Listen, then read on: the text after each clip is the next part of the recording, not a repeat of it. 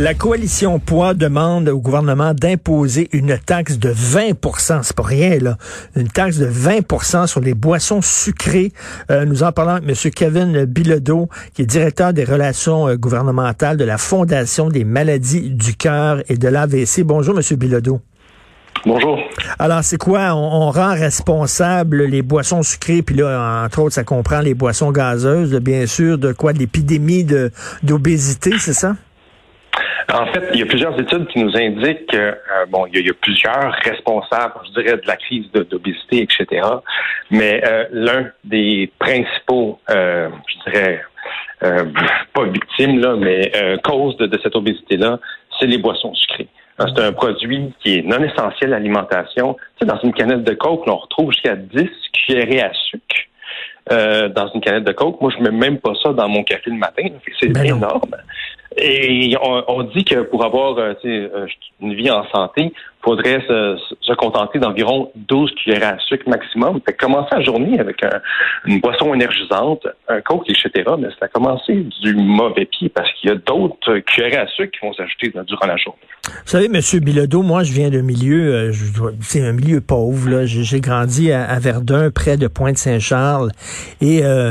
Moi, j'ai peur que c'est de taxer les pauvres parce que chez nous, c'était le, le kick cola tout le temps, sans table. Vous le savez, le, le, le fast-food, la malbouffe, puis euh, les boissons euh, sucrées, gazeuses, tout ça, c'est des gens à faible revenu souvent qui, qui prennent ça. Il y a, euh, là, on est une gang de bobos, là, on, se nourrit bien, puis tout ça, qu'on veut imposer nos goûts à ces gens-là, mais vous le savez que c'est eux autres qui boivent du coke, qui mangent chez McDo souvent, là. Ben, je viens d'un milieu qui est sensiblement comparable au vôtre. Et moi, euh, le Coke puis le Pepsi, euh, mon père me donnait le droit. Euh, samedi soir, autour de la table, non pas nécessairement à toutes les choses. Ce qu'on remarque, en fait, là, c'est que la consommation est énorme. On dépasse le demi-litre de, de, de poissons sucrés par jour. Puis je comprends justement tous les impacts euh, économique qu'une genre de taxe pourrait causer. Je suis très sympathique à cause.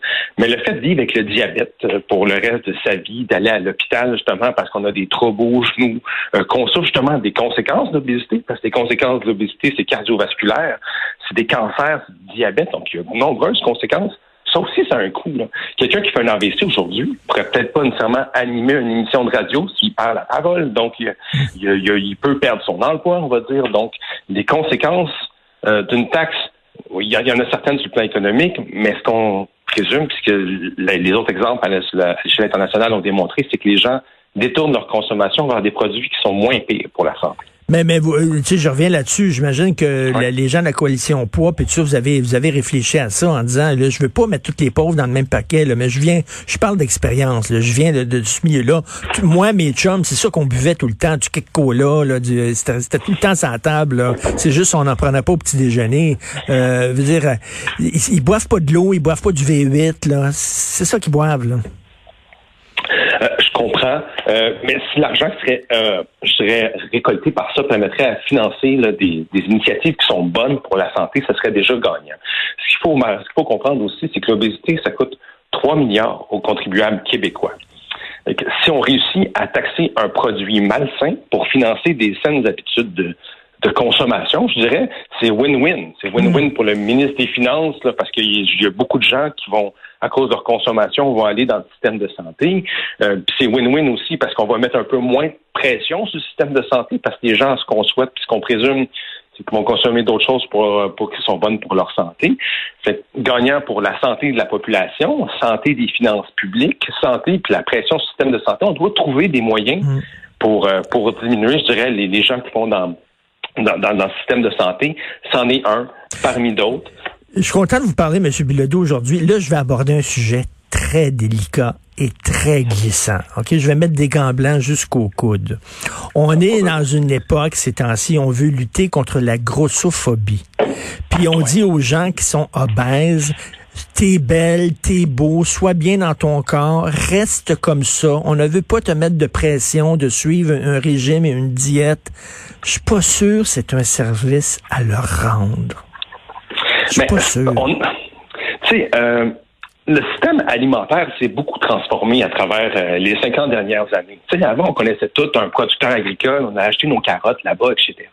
Maintenant, quand on veut se nourrir, il y a un, intermédiaire qui s'est invité dans la chaîne alimentaire, qui est l'industrie alimentaire, qui, eux, ont des intérêts qui sont économiques, qui ne sont pas nécessairement des intérêts de santé. les mécanismes qu'on doit mettre en place, c'est peut-être justement pour mettre de la pression sur l'industrie alimentaire pour qu'ils changent leurs recettes. Quand on parle de taxes et boissons sucrées, l'exemple de la Grande-Bretagne est super intéressant. Quand ils ont dit, là, nous autres, on va taxer les, boissons sucrées, quand il y a 10 cuillères à sucre et plus, qu'est-ce qu'a fait l'industrie? Elle a décidé de diminuer les, les cuillères à sucre dans les boissons sucrées, question de passer en dessous de la taxe c'est une des mesures pour. Mais, oui, mais je, reviens, là, je reviens aux individus. Là. Je reviens aux individus parce que vous ne répondez pas à ma question. Le, de dire aux gens, oui, t'es gros, oui, t'es obèse, tu t'es bien dans ton corps, puis reste comme ça, puis on t'aime, puis tout ça. Je suis pas sûr c'est un bon. Avant, on leur disait, ben là, non, c'est pas bon pour ta santé. Écoute, tu vas vivre moins longtemps, tu vas avoir des problèmes de diabète, tu vas avoir des problèmes de cœur. Là, on peut plus dire ça aux gens. Peut-être que tu es trop gros, peut-être que tu devrais faire attention à ta santé. Moi, j'ai pris du poids pendant la pandémie, j'ai de la difficulté à m'en débarrasser. Euh, je le sais que c'est pas bon pour ma santé avec la bédaine que j'ai, mais, mais là, on leur dit, restez de même, vous êtes beau. Ouais, je, je, comprends votre point de vue, mais je pense qu'on évolue dans un système aussi là, qui est obésogène, comme on dit, tu sais, avec les ordinateurs, euh, avec les ascenseurs. Euh, tu sais, les gens, pour monter deux étages, préfèrent prendre l'ascenseur que prendre des escaliers. Toute cette belle technologie-là a facilité finalement des, des comportements qui nous empêchent de brûler des calories. Avec une industrie qui est facilitante finalement, puis qui nous, qui nous, une industrie alimentaire qui nous engraisse par la bande pour des intérêts qui sont pas nécessairement les intérêts de la santé de la population. Je pense que les gens doivent prendre leur santé en main, mais il faut aussi leur donner des outils pour qu'ils puissent le faire. Puis des outils économiques, là, quand on augmente les prix, les gens, ça marche. le, le succès sur la lutte au tabac, pas parce que les paquets de cigarettes sont restés à 5 piastres, mais c'est parce qu'ils ont augmenté, justement, qu'on a réussi à détourner la consommation. Quand tu dis à un fumeur, ben ton paquet de cigarettes va coûter plus cher, euh, au bout du compte, à un moment donné, euh, ben, il détourne sa consommation vers, euh, vers, d'autres produits. Et là, on s'en prend, pardon, on s'en prend souvent à la malbouffe ou aux boissons gazeuses et tout ça, mais tu sais, quelqu'un, mettons, d'un peu plus riche, là, qui mange pas effectivement du, McDo, du Burger King et qui boit pas du Coke, mais qui mange souvent du foie gras et qui prend du sauterne, c'est aussi sucré puis c'est aussi mauvais pour la santé aussi, là. La meilleure manière, ouais. Euh, moi, je viens d'une famille où ma mère était au foyer. J'ai été chanceux. J'étais assis sur le comptoir, puis je la voyais cuisiner. Je pense que le meilleur moyen de, de garder là, une saine alimentation, c'est de transformer nous-mêmes beaucoup plus que sous-traiter à un tiers qui, lui, a des intérêts euh, qui sont pas toujours la santé de la population. Tu sais, McDonald's, sa business, c'est de vendre des McDo. C'est pas c'est de vendre euh, des Big Mac, je dirais. C'est pas mm. nécessairement de, de, la santé de la population en premier lieu. Là. C'est là pour mettre des mécanismes en place. Les taxes en sont une, puis il y a, d'autres leviers que le gouvernement pourrait utiliser aussi pour rendre la situation beaucoup moins pire. En tout cas, vous avez la pandémie contre vous, parce que tabarnouche que les gens ont jamais autant mangé pour autant bu que là. autant pris d'alcool que ces temps-ci. La COVID-19 livres, comme me disait. Je trouvais bien. Merci, M. Kevin Bilodeau, directeur relations gouvernementales de la Fondation des maladies du cœur. Merci, bonne journée. Merci.